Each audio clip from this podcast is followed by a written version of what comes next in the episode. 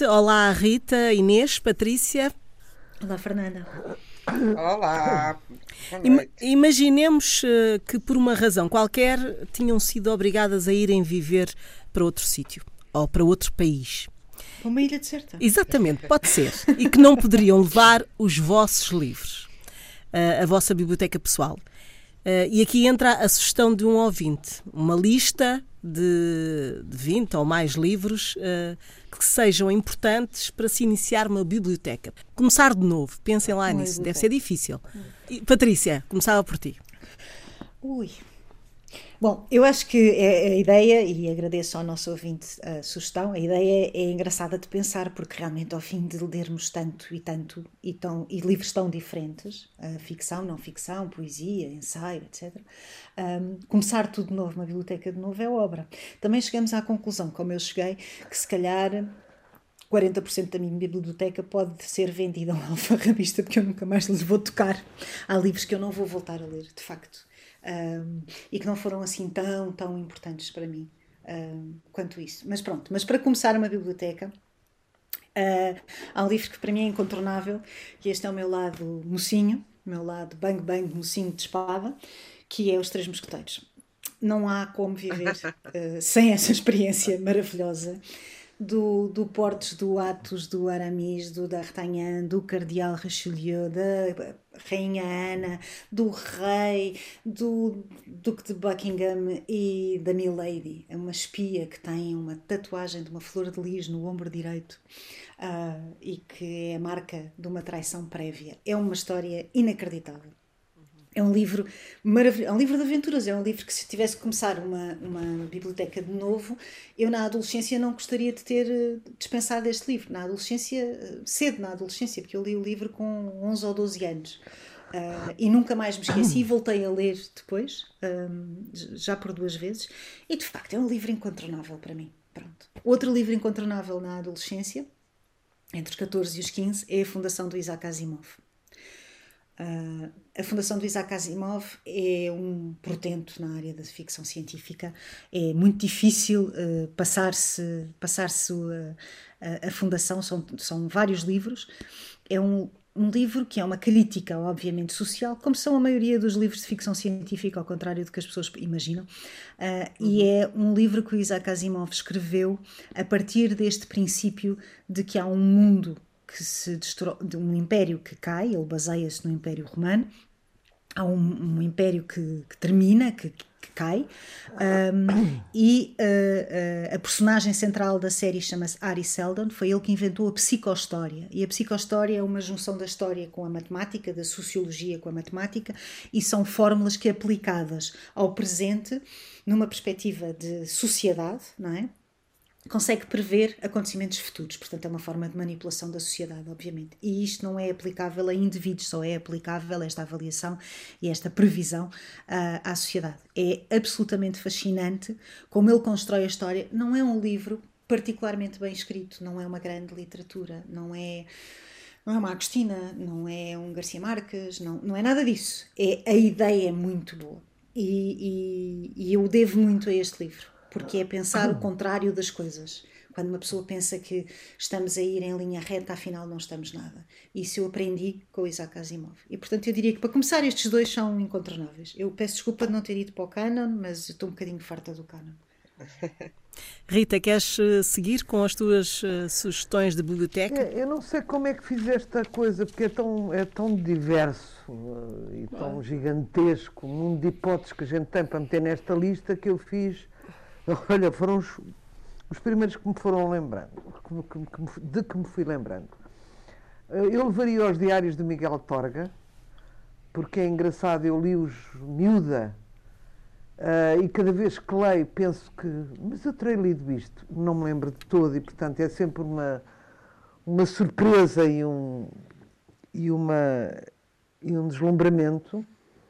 E os diários de Virgílio Ferreira, a conta corrente Uh, Aprende-se muito com diários. Passam uma vida a dizer que, ah, mas Portugal não tem tradição de diários, não interessa. Interessa que se aprende sobre o autor, portanto é muito giro para uma escritora, não é? aprende claro. sobre o autor, sobre os egos do autor, sobre o, o que é que, o que é que dizem e o que é que não dizem e que está subentendido, e é muito interessante isso. Um, e sobre as vidas sempre diferentes dos, dos nossos heróis, não é? Uh, os, os, nossos autores são os nossos heróis e depois as vidas são bastante diferentes daquilo que se pode imaginar quando não se conhece as pessoas. Um, este seguramente levava, levava o fio da navalha do, do, do Somerset Maugham, que dizem que é um grande autor de segunda ordem, mas que eu não me ralo, e conheci o romance através dele. Não sei se levava este ou se levava o Lisa, a Pecadora. Uh, gostei imenso dos dois. Talvez o Fio da Navalha seja um livro mais, mais completo. Levava a Poesia da Sofia, Mel Breiner. Uh, levava este livro, que parece um clichê, eu estou sempre a falar nele e toda a gente fala nele, é, é, mas não tem que ter complexos, porque é, é certamente bom, não é? O, As Velas Ardem até ao fim, do Sándor Marai, uh, escritor húngaro, que se suicida depois dos 80 anos, e é um livro que nos prova como é que uma conversa entre dois velhos pode ser um thriller. E chegar ao fim e a gente não ter a certeza exatamente do fim. Portanto, é uma grande lição de literatura para mim e também um romance que me apaixona e me faz esquecer sequer que estou a ler um grande romance, porque foi do princípio ao fim. Um... Depois deste, é raro um livro que me uh, que o suplanta em termos de maravilha, de, de, de, de sentimento de descoberta que eu tive a vários níveis deste livro. Uh, levava seguramente o conhecimento do inferno do António Lobantunes, uh, porque a loucura é sempre um tema, talvez por eu ser louca, um, que me fascina absolutamente. Um, e, portanto, é um psiquiatra, que é o António Lobantunes, a falar sobre a experiência dele, penso que do Miguel Bombarda, e que me fascinou também. E para acabar esta primeira apresentação, levava ao Crime e Castigo de Dostoiévski, que me ensinou muito sobre o escrúpulo. Eu era, já não sou, não sei como é que me curei, não fiz exercícios, nem tive autoajuda, uh, do excesso de escrúpulos que eu tinha na minha vida. Um, e portanto, tudo para mim era um escrúpulo. Eu fazia qualquer coisa mal feita ou menos bem feita e ia para casa e estava uma semana inteira a remoer, e isto era terrível para mim. E um belo dia, pronto, aprendi a perdoar-me e a seguir em frente. Uh, mas este livro mexeu muito comigo, uh, porque penso que é paradigma do, do, da história de um escrúpulo. Não há, há um crime e depois como é que o autor, que por sua vez, Dostoevsky, é bastante perturbado, tem uma dúzia de doenças psicológicas e, portanto, como é que um, vamos, um, um, uma pessoa, um autor perturbado um, vive o escrúpulo depois de um crime cometido. E para já, não sei quanto é Esta é, primeira leva. Disse, a primeira leva era, era, era o que eu levava. Inês. Pois eu, quando comecei a pensar neste, responder a esta solicitação do nosso ouvinte. Estava aqui à procura, porque acho que até era um ouvinte, mas é indiferente para o caso, espero que beneficie todos os outros. Um, eu pensei, é tão difícil uh, fazer essa escolha que vou arranjar um canon alternativo e, uh, e uh, um canon para, não cair no canon. Aliás, porque esse já de qualquer. Nos do costume, lá está. Uh, o, Tolstói, vocês ainda não falaram claro. do Tolstói, mas o Dostoiévski, evidentemente, claro. a Ana Karenina, claro. que são livros que eu que, que, que, que, são monumentos da literatura, mas não são os únicos, e de facto não são os únicos, quer dizer, resolvi fazer o canon da autoria uh, feminina, porque estão sempre arredadas. E porque me é fácil, e porque, e, e porque não é postiço. Há muitos livros, entre os, os livros que me marcaram, muitos foram escritos por mulheres. E por isso, para fazer hum, um cano, para fazer uma biblioteca com, alguma, com algum sentido, fiz com este sentido. Uh, e até para ver se seria possível, eu própria fiz esse exercício. Se fizer uma pequena biblioteca só com obras de mulheres, fica-se assim tão estupidificado? Faz tanta falta não termos o Shakespeare desta vez ou não termos o, o Tolstói? E, e, de facto, uh, o primeiro que me ocorreu, uh, um bocadinho por ordem cronológica da minha vida, foi a Princesinha de Francis Burnett, da Francis Burnett uh, que é um clássico da literatura infanto-juvenil, eu li-o realmente muito criança.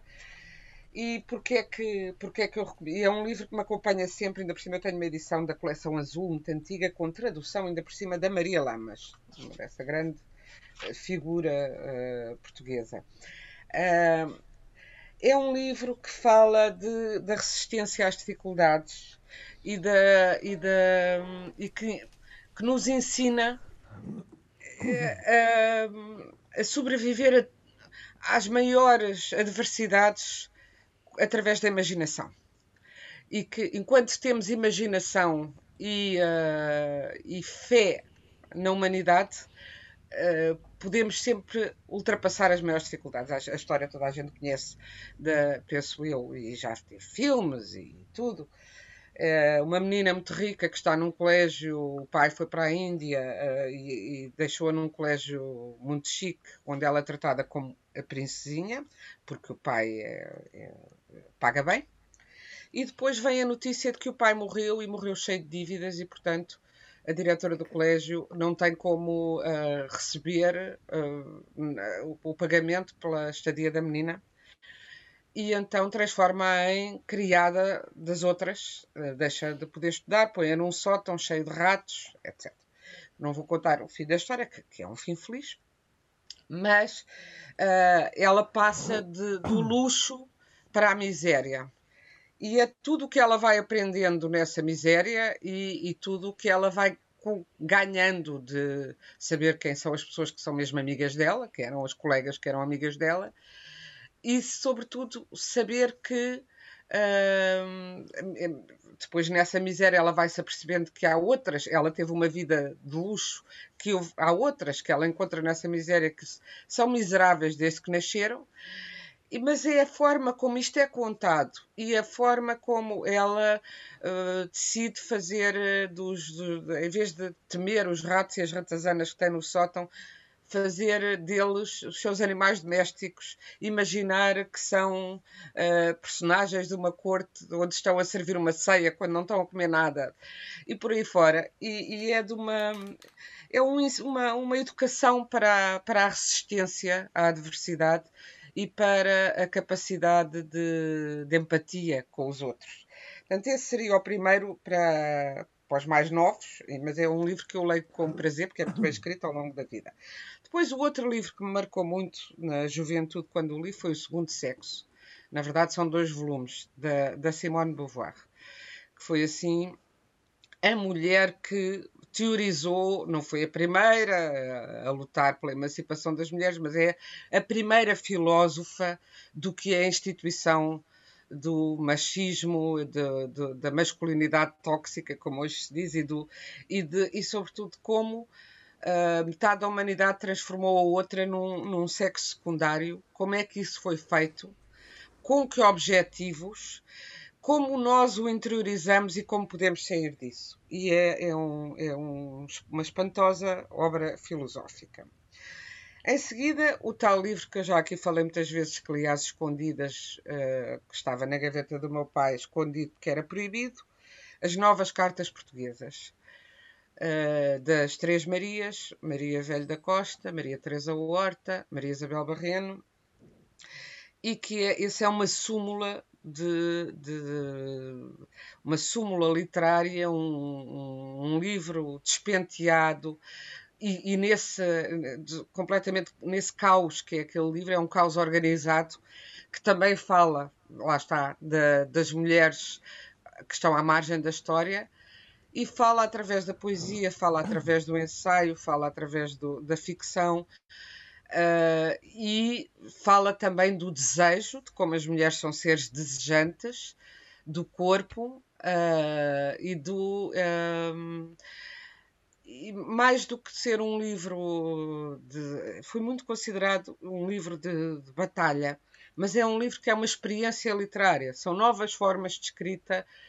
Elas, o combate delas pela, pela emancipação da mulher traduz-se em cada uma escrever de uma forma que mais ninguém escrevia de criar uma espécie de sintaxe nova na, na, literatura portuguesa e, portanto, é um luxo de, de, de, de, é uma beleza plástica. É um livro, pode ser às vezes difícil, dependendo, e tem, não, não é preciso lê-lo do princípio ao fim, porque, embora os textos tenham uma certa organização, dado que foram cartas trocadas entre as três e, portanto, cada texto responde aos outros, de certa maneira, mas são textos independentes Uh, não, não exige uma leitura, o livro é grande, não exige uma leitura de sequência, é como o livro Desassossego, que pode ser aberto em qualquer página, e é parecido com o livro Desassossego porque é também uma, uma reinvenção da escrita e da língua portuguesa, e eu, eu penso que isso é que é, é o valor do livro como obra de arte, que muitas vezes foi, eh, esse valor foi submergido na, na, na história política que o envolveu, que eu acho que vale a pena ressaltar e que o torna, e que o torna uh, uh, capaz de ultrapassar o tempo, porque um dia todas aquelas histórias serão história, esperemos, mas, mas a beleza daquela escrita não. Pois outro, um, um, romance que foi um clássico da minha adolescência que eu já li não sei quantas vezes e que é dos romances que eu mais uh, amo, que é o Jane da Charlotte Brontë. História de um grande amor, e a história também de uma mulher determinada a não ser, uh, como ela diz ao seu, ao seu apaixonado, a não ser um pássaro numa gaiola, a ser um pássaro livre e a fazer ouvir a sua própria voz. E é uma história como todas as. Aliás, to, todas as irmãs Brontë têm um universo que só só, só o ambiente, só aquela Inglaterra sombria, aqueles montes, aquela melancolia de solidão e aquela uh, paixão uh, arrebatadora. De, de, que nasce da própria solidão e da própria consciência, não é? é da, da, própria consciência da, da, do isolamento profundo em que vive e, da, e, da, e, e lá está, todas elas passaram por um colégio também terrível, aquelas experiências do século XIX.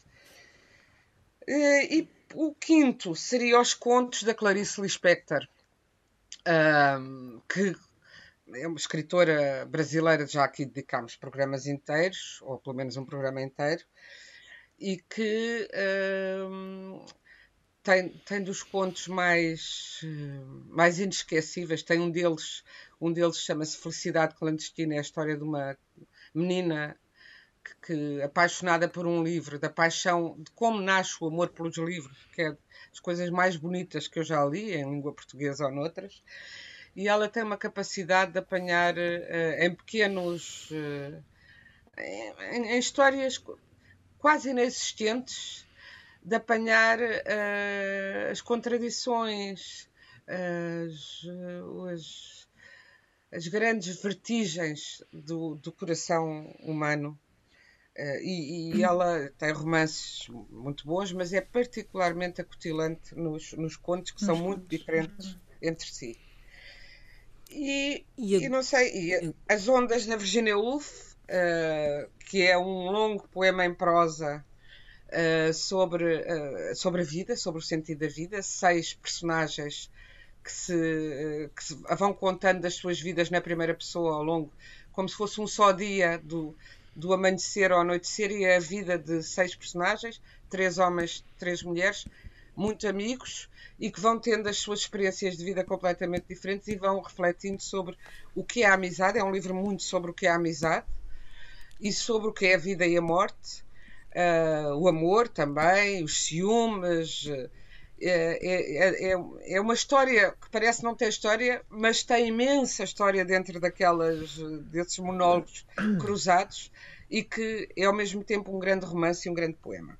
E para já fico por aqui. Sim. Agora, Patrícia, uh, o que é que acrescentas Bom, à tua alguns, lista? Alguns, alguns uh, livros que a Rita ia, e a Inês referiram, eu também levaria comigo, portanto imagino que aqui vamos todas para o mesmo país, podemos ficar felizes. Com a biblioteca, sim, claro. Com a biblioteca montada, que Uma é biblioteca ótimo. comum. Uh, e uh, eu ia sugerir O Mundo Ardente da Siri Svet. Eu, na verdade, gosto muito dos livros da Siri Svet. Um, não, gosto mesmo muito dos, dos livros da Siri Svet. Uh, geralmente vem sempre o nome dela associado a esta frase Mulher de Paul Auster. É, os, é, o, é, o, mundo em que estamos, ela é muito mais do que isso. Um, e O Mundo Ardente é um, é um livro extraordinário porque é um livro sobre uma artista plástica, Harriet Burden, que é menosprezada totalmente pelo meio intelectual em Nova Iorque e então decide fazer uma experiência. Cria três identidades masculinas, três artistas. Uh, e ela expõe em nome destes artistas. O que ela tenciona é revelar os preconceitos, não é? E, e ao mesmo hum. tempo desvendar os mecanismos de percepção e de avaliação da arte a partir de ideias sobre género, sobre raça e se é suficientemente famoso e se é suficientemente se é suficientemente badalado. Um, só que a experiência vai um bocadinho longe demais, eu não vou contar a história, mas digamos que depois entramos para um, uma espécie de um jogo psicológico de sedução e de violência, e anos mais tarde, quando ela já está morta, há um professor universitário que decide reconstruir estes espaços todos e reunir um, um, os fragmentos dos diários dela e das recensões críticas e reunir também testemunhos dos filhos e dos amigos. E é neste puzzle que se vai descobrir a verdadeira história de Harriet Burden. É muito bem escrito, é muito inteligente, é um livro, enfim, não é um livro pequeno, é verdade, mas é um livro que eu acho que vale muito a pena. Todos os livros dela, na minha opinião, valem muito a pena.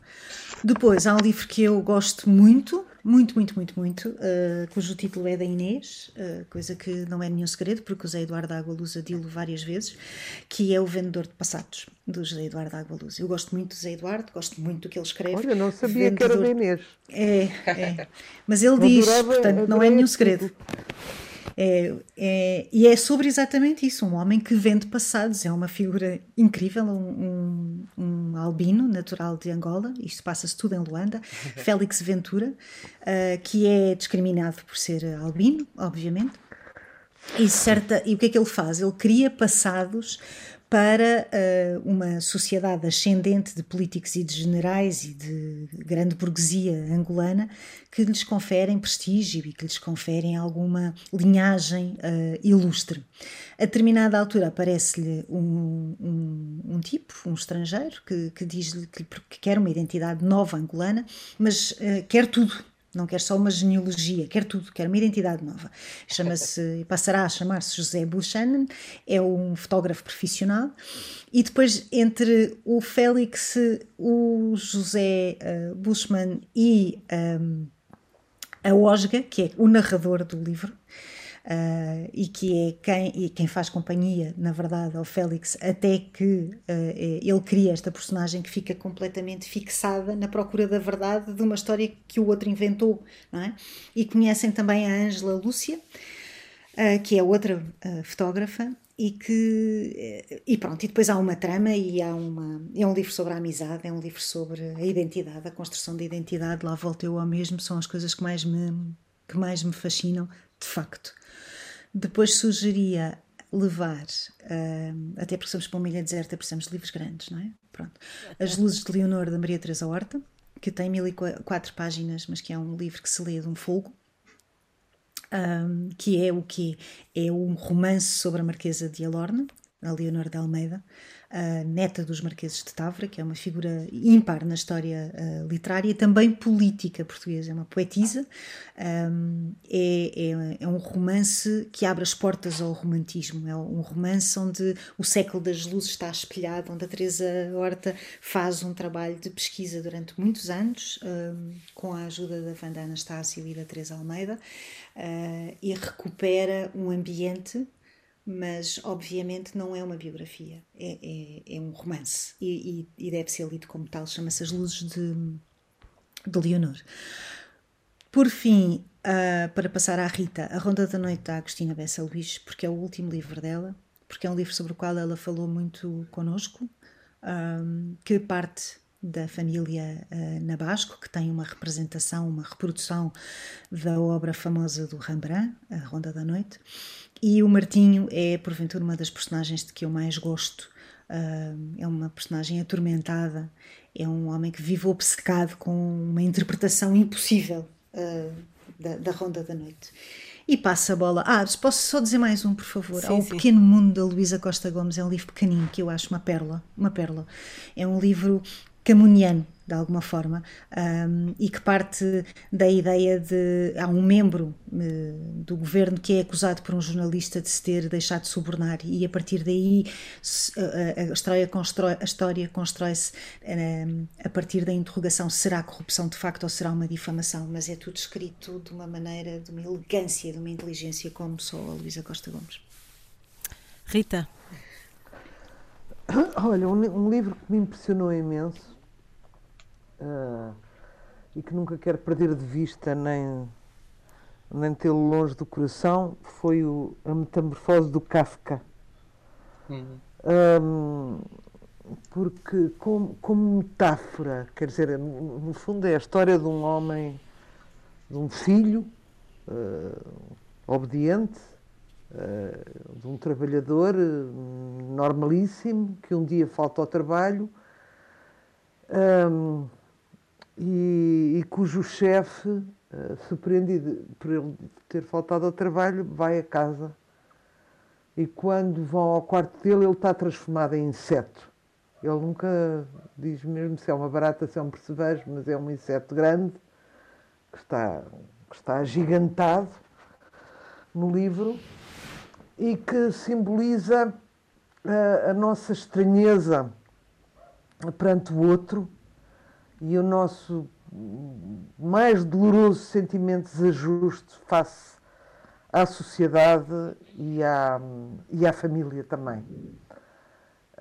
Um, e eu nunca tive, digamos, uma vida um, que justificasse este, esta dor neste desajuste que falo, mas já o senti Uh, portanto, não tenho uma vida castigada, com misérias para apresentar uh, às pessoas, mas não é preciso ter para se sentir este desajuste enorme. Ainda no, antes, uh, aqui no intervalo das gravações, estava a dizer à, à Patrícia que conheci um homem, que é uma figura conhecida da intelectualidade portuguesa,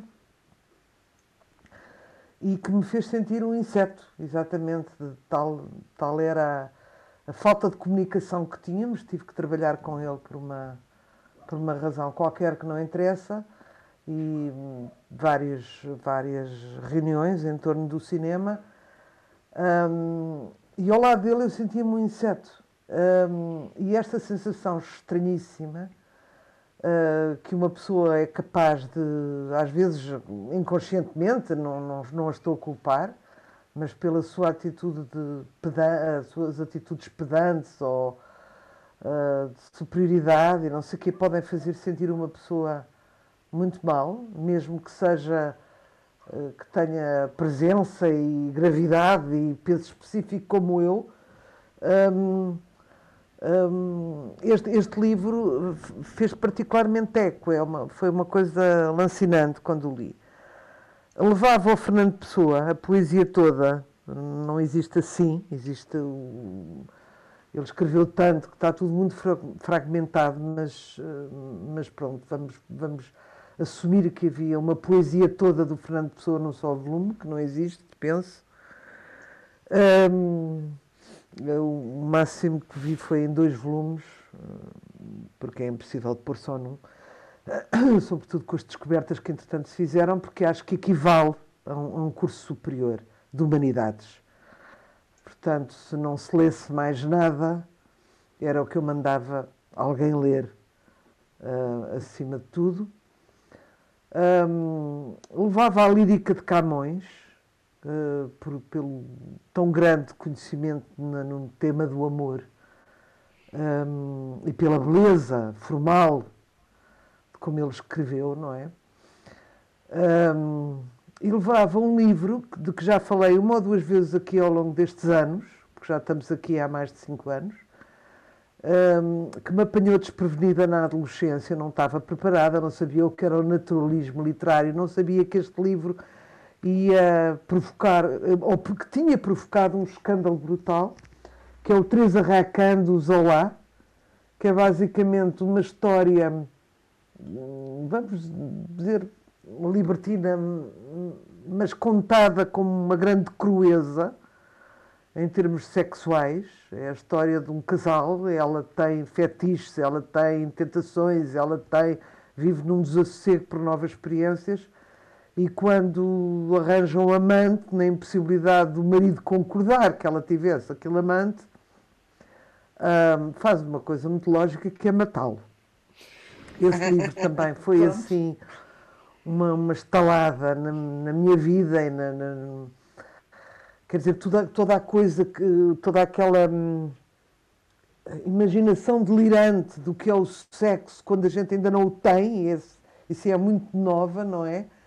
E tive esta, esta, esta fui prachada por este livro que, que saltou de, em, em 200 páginas várias etapas de uma, do, do, conhecimento sobre estas matérias, que normalmente é feito com vagar, e ao longo dos anos aqui foi passar dos 0 aos 100. Um, um, levaria também a Lolita de Nabokov por duas razões. O Nabokov é um homem que escreve deslumbrantemente, é um russo, como sabem, começou a ser mais conhecido quando passou a escrever em inglês. Uh, nasce em São Petersburgo e morre na Suíça. Uh, morre muito mais, uh, muito, muito recentemente. As pessoas já o consideram um clássico como os outros russos, mas, acaba, mas morreu só em 1977, há pouco tempo. Nasceu em 1899. Escreve deslumbrantemente, é um prazer, é uma espécie de. A escrita dele, como em mais ninguém, eu acho que é uma espécie de. Como é que se diz? Um, é, é gourmet é gourmet, é uhum. é uma escrita gourmet. Não sei se as minhas amigas concordam. Escreve sumptuosamente. E, e A Lolita é um livro que me, que me encantou. Primeiro o livro e depois vi o, os dois filmes que se fizeram sobre ela, que eu achei os dois estupendos. Uh, um com o uh, Jeremy Irons, de quem eu sou fã, já fui mais. Uh, e o outro que vocês sabem dizer quem era o grande autor do primeiro filme da Lolita, e agora estou esquecida. Um, porque este, este fenómeno de que falámos, uh, de, de, de, enfim, da, dos, dos amores da adolescência e da corrupção um, que, que pode causar no adulto a presença de um corpo novo, sobretudo quando é, uh, quando é manifestado com atrevimento um, e que pode manipular um adulto, quer dizer, isto sem o desculpar, mas pode de facto manipular, que é o caso desta história de uma miúda de não sei que idade é que ela teria, 15 anos, talvez, um, mas daquelas miúdas que já nascem sabendo, digamos assim, e que põem, levam o homem ao desespero, ao ponto de se deixar manipular por ela de todas as maneiras, porque ele amava-a profundamente, não era apenas sexo, um, ao ponto de, de, de penar financeiramente, praticamente. É um assunto que me interessa, um, apesar de ser um clichê. São. Um, é, um livro que nos obriga a refletir nessa realidade, por muito incómoda que ela seja. Levava também os diários, o diário da Catherine Mansfield, que ela foi, foi, escrevendo ao longo da vida, e os diários da, da, da Virginia Woolf, são duas mulheres uhum. muito interessantes, quase rivais, uma neozelandesa de língua inglesa e outra inglesa mesmo, britânica. E são duas mulheres muito interessantes e, com, quem, com quem eu cresci, porque a minha avó era fã delas Uh, e, absolutamente fã e lia em todas, lia em todas as línguas. E, e, portanto eu cresci com estas duas mulheres e achei achei-as sempre muito interessantes e gosto muito de diários e por isso é que leio os, os diários e para já e, e, levava o Charles Dickens o Great uhum. Expectations que é o, o Grandes Esperanças de Charles Dickens que que é narrado por um homem que era o Pip um, e que é um, um, livro, já nessa altura, com, com corrente de consciência. Portanto, é um encontro de um homem consigo, consigo mesmo e que me ensinou muito sobre, sobre como analisar-me e como, e como conhecer-me, porque é muito difícil a pessoa conhecer-se sem batotas. E, hum. e este livro foi muito revelador para mim. Para já é tudo. Vamos levar um caminhão para esta ilha. Sim, é uma grande biblioteca. Inês. Bom, eu uh, gostaria de falar de um livro uh, de Nora Zill Hurston, uma uh, norte-americana, afro-americana, Uh, de, o livro é de 1937 e foi considerado um dos romances. Uh, a Time considerou, há uns anos, fez uma lista dos 100 melhores romances do século XX. Incluiu este romance, que na altura não teve. Uh, lá está, ninguém, por, por, muitas razões, entre as quais racismo, não, não teve o impacto que depois veio a ter, e que se chama, é um romance chamado De Olhos Pousados em Deus. Uh, o original, o título original é Their Their eyes were watching God. Uh, portanto, os olhos deles estavam a ver Deus. Uh, e o que é? É a história de, de várias mulheres, uma em particular, que, uh, mas é, vem de uma linhagem de mulheres que vêm da escravatura. A avó, a avó da protagonista foi escrava, abusada pelo seu dono, a filha é, portanto, filha dessa escrava e do dono branco, e a filha é essa que vem a ser abusada também, e quando encontramos nos anos 20 do século passado a neta, a avó, que entretanto foi criada pela avó, porque a mãe uh, desapareceu, uh, a avó quer casá-la cedo para lhe dar proteção e uh, mais ou menos obriga a casar muito cedo, aos 15, 16 anos, com um homem uh, muito mais velho, que a jovem não, de quem a jovem não gosta, dizendo-lhe à avó: o amor vem depois, eu quero é que sejas protegida, pensando à avó que vai conseguir libertar a, a neta através do casamento, que na época era uma, era uma espécie de libertação, dado que os negros escravos nem tinham direito ao, ao casamento, não é? Bom, a rapariga é a história de como, da, da emancipação desta mulher desse casamento uh, que acaba por ser uma violência sobre ela, ela foge com, com um homem que também é violento com ela e só muito mais tarde encontra um terceiro amor que ela diz ser o amor da vida dela, num homem 12 anos mais novo, também com problemas de, uh, de violência e machismo, mas que a trata como uma igual. E ao longo de todo o livro é muito, há muito, há, metáforas fantásticas. O livro, o livro mais uma vez, não interessa tanto, interessa, porque é uma história que interessa não esquecer, mas a história, não, o valor da história é também a forma como é contada, a música das frases, forma como ela integra o, o inglês afro-americano uh, na literatura, como ela cria uma literatura poderosíssima com o inglês uh, que já não é porque é um dialeto inglês, um dialeto americano e que uh, é também uma recuperação de uma história, de, uma, de, um, de um, trajeto de, de, de um povo uh, e de, e dentro de, dessa história, desse trajeto, a dificuldade da emancipação das mulheres, que são as escravas dos escravos. Portanto, mesmo no meio da comunidade afro-americana e de, e de, homens que procuram a independência e a igualdade com o homem branco, as mulheres são vistas por eles como as mulas. A metáfora permanente é a mula, da mula de carga uh, e a mula também de, de sexual, não é? E ela, neste, ao longo deste romance, é, é, portanto, é a história dessa emancipação dessa mulher. Nora Zil Hurston. O livro foi publicado há uns anos sem grande eco uh, cá em Portugal pelo Clube do Autor. E, e é um grande, um grande uh, romance com uma, com uma poética e com uma música na forma como é escrito muito particular. E depois, já que falamos de poesia, já, já a Patrícia já sugeriu a Teresa Horta, mas eu gostaria, eu, eu levaria para a Itália Deserta a obra poética a completa antologia uh, poética da Teresa Horta, da Maria Teresa Horta, que é absolutamente singular na forma como escreve sobre o amor e o desejo. E eu não encontro mais nenhuma poesia no mundo que tenha aquela acuidade e aquela beleza a escrever sobre o desejo de uma mulher por um homem, uh, isso é, é, mesmo o esplendor da escrita da Teresa Horta.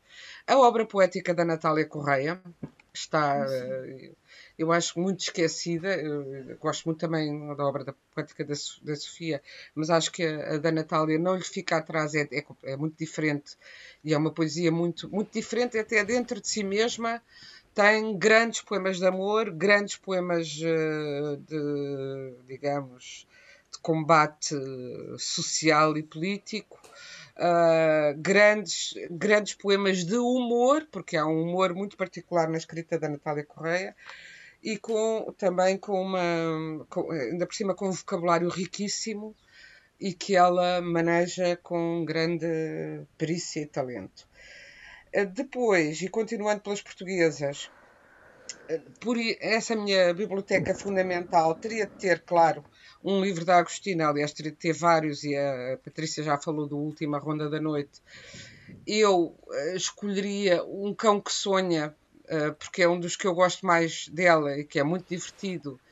Uh, e que é a história de uma mulher apagada que da obra há um homem que se celebriza com um livro que atinge a fama com um livro mas que nunca mais escreve mais nada e cujo discurso não parece ter nada a ver com aquele livro e começa a crescer a suspeita de que o livro foi escrito pela mulher dele, uh, desaparecida precocemente uh, e que terá deixado o livro pronto e que ele terá assinado em nome dela. Isto é o plot, digamos, do, do, do da história. E, portanto, é, é muito essa história da, dessa Maria Pascoal uh, obscura, mas sábia, obscura, mas uh, dominando espiritualmente todo, todo o mundo em que circula e que permanece para lá da morte com essa obra uh, que não lhe é atribuída. Uh, mas também poderia escolher O Prazer e Glória da Agostina, que foi o primeiro livro que me fascinou dela, ou que me levou a lê-la toda e que é a história de um escultor uh, antes e depois do 25 de Abril e que é muito uma reflexão sobre a arte, os homens e as mulheres, como aliás todos os livros da, da, da Agostina acabam por ser. Uh, o Missa in Albis, um romance de Maria Velho da Costa, de que eu gosto particularmente, mas uh, também aqui tive dificuldade porque a Maina Mendes, que foi o romance que, que a que a tornou mais visível de imediato na literatura portuguesa e que é um romance de, de emancipação, lá está, de novo, de uma mulher. Uh, o, o Missa in Albis é, é, é, uma grande história de amor, uma história de um amor maior do que a vida, e também a história da nossa relação Portugal uh, com uh, o, a nossa passado colonial e, em particular, a nossa relação com o Timor, neste livro. Inês, um, e chegamos ao final. Chegamos. Eu queria dizer. Faça. Então, queria dizer que me faltava a noite das mulheres cantoras de Lídia Jorge, o ah, silêncio de Teolinda Geração, uh, uh, o, o Só Acontece aos Outros, uma antologia de jornalismo fundamental da Maria Antónia Paula isto só para falar eh, das portuguesas uh, e, que, e, que, bom, e fica para é só para sim falar. sim eh, estes são os livros para dar início porque uma biblioteca tem muito mais tem espaço para muito mais. Eh, nós temos que nos despedir. A páginas tantas está eh, disponível em podcast em antena1.rtp.pt e pode sempre enviar as suas sugestões através do e-mail páginas tantas@rtp.pt boa noite Thank you.